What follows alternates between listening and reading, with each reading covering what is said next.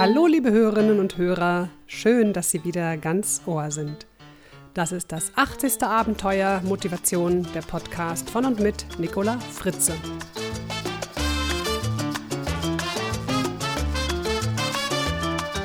Unser Thema heute Demotivation durch Bonifikation Immer wieder werde ich von Führungskräften gefragt, was ich von Bonifikationen als Anreiz halte, um Mitarbeiter zu motivieren. Wie sieht's also aus? Was spornt Mitarbeiter dauerhaft wirklich an?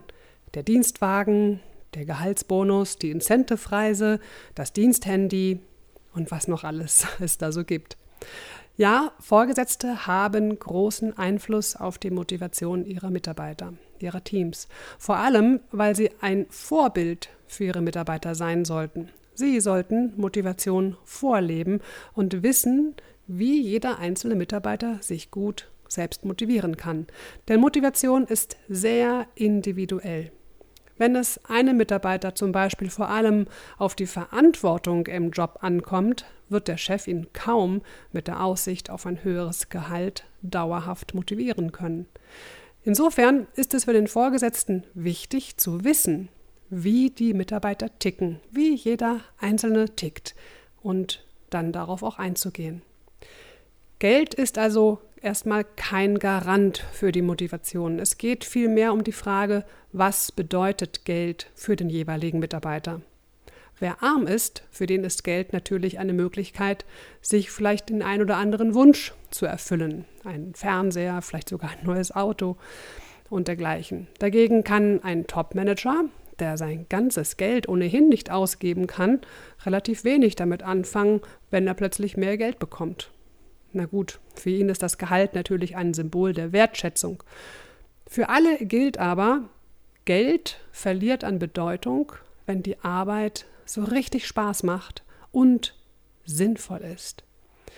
Neben dem Gehalt gibt es noch andere Möglichkeiten, Mitarbeiter anzuspornen. Bekannt und beliebt sind halt die Dienstwagen, die Diensthandys, die Reisen. Die haben jedoch, genauso wie die Gehaltserhöhung und Bonifikationen, nur eine kurzfristige Wirkung. Wenn ich einen Dienstwagen bekomme, steigert das zwar kurzzeitig die Motivation, aber nach ein paar Wochen ist alles wieder beim Alten, weil man sich ja eben schon daran gewöhnt hat und es daher nicht mehr zu schätzen weiß. Und für diejenigen, die die Extrawurst nicht bekommen, die eben keinen Dienstwagen bekommen und was auch immer, hat es sogar eher einen negativen Effekt. Sie sind in der Regel sogar demotiviert. Nicht nur, weil sie nichts bekommen, sondern auch, weil die Kriterien für einen Bonus oft nicht ganz klar sind. Nehmen Sie zum Beispiel einen Vertriebler, der einen Gehaltsbonus dafür bekommt, dass er in seiner Region besonders viel und erfolgreich verkauft hat. Sein Kollege fühlt sich daraufhin ungerecht behandelt, weil es in seinem Vertriebsgebiet mehr Arbeitslose gibt und deshalb das Kundenpotenzial geringer ist. Insofern finde ich es wirklich schwierig, echte, faire Kriterien zu finden. Deshalb rate ich persönlich von Boni ab. Es gibt viele andere Möglichkeiten, Mitarbeiter zu motivieren. Was Mitarbeiter zum Beispiel aus meiner Erfahrung viel mehr motiviert, ist der Faktor Freiraum.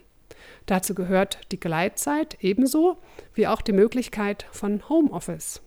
Nur, ja, ich weiß, ich sehe jetzt schon manche Führungskräfte die Nase rümpfen. Leider nutzen manche Menschen diesen Freiraum eben auch aus.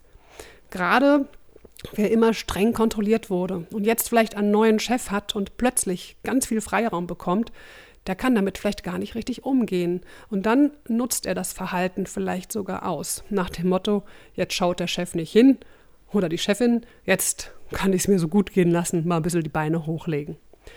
Ja, Menschen sind eben auch sehr unterschiedlich darin, ob sie Freiheit zu schätzen wissen oder nicht. Oft werde ich dann auch gefragt, ob interner Wettbewerb nicht auch anspornt. Ja, gerade diese sogenannten Rennlisten oder Rankings und Ranglisten und wie sie alle heißen, die sind natürlich im Vertrieb ganz besonders beliebt. Die drei Mitarbeiter auf Platz 1 bis 3 mögen das vielleicht tatsächlich als Ansporn empfinden. Aber Mitarbeiter auf Platz 48 und 67 ist es im besten Fall egal, Vielleicht demotiviert ihn diese Rennliste aber auch eher. Außerdem geht interner Wettbewerb oft auch zu Lasten des Teamgeists. Das heißt, jeder schaut nur auf sich und seine Vorteile. Und da werden dann auch gerne mal Informationen anderen gegenüber zurückgehalten, wenn es dem anderen, also mir selbst, nutzt. Was jeder Chef bzw. jede Chefin aber immer tun können, also was immer hilft für das Thema Motivation, ist die Leistung, die Umsicht, die Zuverlässigkeit, das Engagement, die Kreativität und viele, viele andere schöne Dinge der Mitarbeiter zu würdigen. Ja, loben, genau. Anerkennung ist für die Mitarbeiter und für die Motivation extrem wichtig. Damit eng verbunden ist natürlich auch das Feedback. Mitarbeiter wollen gesehen werden und wollen wissen, ob das, was sie tun, gut ist oder eben nicht. Außerdem motiviert es Menschen, die Aufmerksamkeit darauf zu richten, was sie schon alles erreicht haben. Also Blick auf den Fortschritt, auf die Erfolge, auf das, was gut läuft im Team oder bei den einzelnen Mitarbeitern, anstatt immer nur in die ungewisse Zukunft zu schauen und Probleme zu wälzen und dadurch den Eindruck zu bekommen, dass eigentlich gar nichts in diesem Laden läuft. Ich empfehle Führungskräften gerne, ein Meeting immer mit einer der folgenden Fragen zu beenden. Zum Beispiel, was läuft denn im Moment gut? Was funktioniert prima? Was ist heute besser als letzte Woche? Das heißt, die Aufmerksamkeit am Ende des Meetings auf das zu lenken, was einen gut stimmt. Und dann setzen sich alle wieder in einem anderen, besseren Zustand an die, an die Arbeit, als wenn sie vorher gerade noch tief in Problemen steckten und die Aussichtslosigkeit gegenseitig bedauerten. Was aus meiner Sicht ebenfalls unverzichtbar für die Motivation ist, das ist, dass die Führungskraft immer wieder den Blick auf das große Ganze richtet und den Mitarbeitern verdeutlicht, wofür sie das alles tun. Denn wir wissen, ohne Sinn keine Motivation. Und das ist eine wichtige Aufgabe der Führungskraft. Ja, manchmal sieht man halt den Wald vor lauter Bäumen nicht mehr. Und dann ist es hilfreich, mal wieder auf den Wald hinzuweisen. Ja, und natürlich, was auch hilfreich ist für Motivation, sind flache Hierarchien im Unternehmen. Je näher die Führungskräfte an ihren Mitarbeitern dran sind, je besser der Kontakt zueinander ist, desto leichter fällt es Menschen, sich in so einem Umfeld auch zu motivieren. Also, fassen wir nochmal zusammen, was sind die wirklich wirkungsvollen Dinge, wie ich motivieren kann oder wie ich andere dabei unterstützen kann, sich auch selbst zu motivieren. Wir haben gesagt, Lob und Anerkennung, also Würdigen der Leistung dessen, was die Mitarbeiter machen. Dann, wofür der Sinn? Wofür mache ich das alles? Freiraum motiviert mehr als Geld. Fokus auf den Fortschritt, auf das, was wir schon erreicht haben. Und Aufmerksamkeit auf die Erfolge und nicht immer nur auf die Probleme. Zu guter Letzt bedanke ich mich heute mal bei allen, die mir ja, wieder so wunderbare Mails geschrieben habe. Jetzt gerade am Jahresanfang bekam ich wieder sehr viele Mails. Offensichtlich ist der Jahresanfang immer ein guter Zeitpunkt, sich bei anderen Menschen zu bedanken. So hatte ich jeweils den Eindruck, weil Anfang Januar so viele Dankes-E-Mails kamen. Ich war ganz gerührt. Also vielen, vielen Dank dafür. Ich äh, bin jedes Mal sehr berührt, wenn ich diese langen Lebensgeschichten lese und denke, wow, es gibt so viele tolle Menschen, die meinen Podcast hören. Und das motiviert mich natürlich dann auch wieder weiterzumachen. Also, ich danke ähm, Lenio, Manuela, Lorenz, Karin, Birgit, Tatjana, Sarah, Sepp, Antonius, Micha, Sabrina und Wolfgang. Ich bin immer bemüht, Zeitfenster zu finden, um auch auf die Mails zu antworten. Ich möchte es halt auch nicht so schnell mit einer Standardantwort machen, sondern auch persönlich.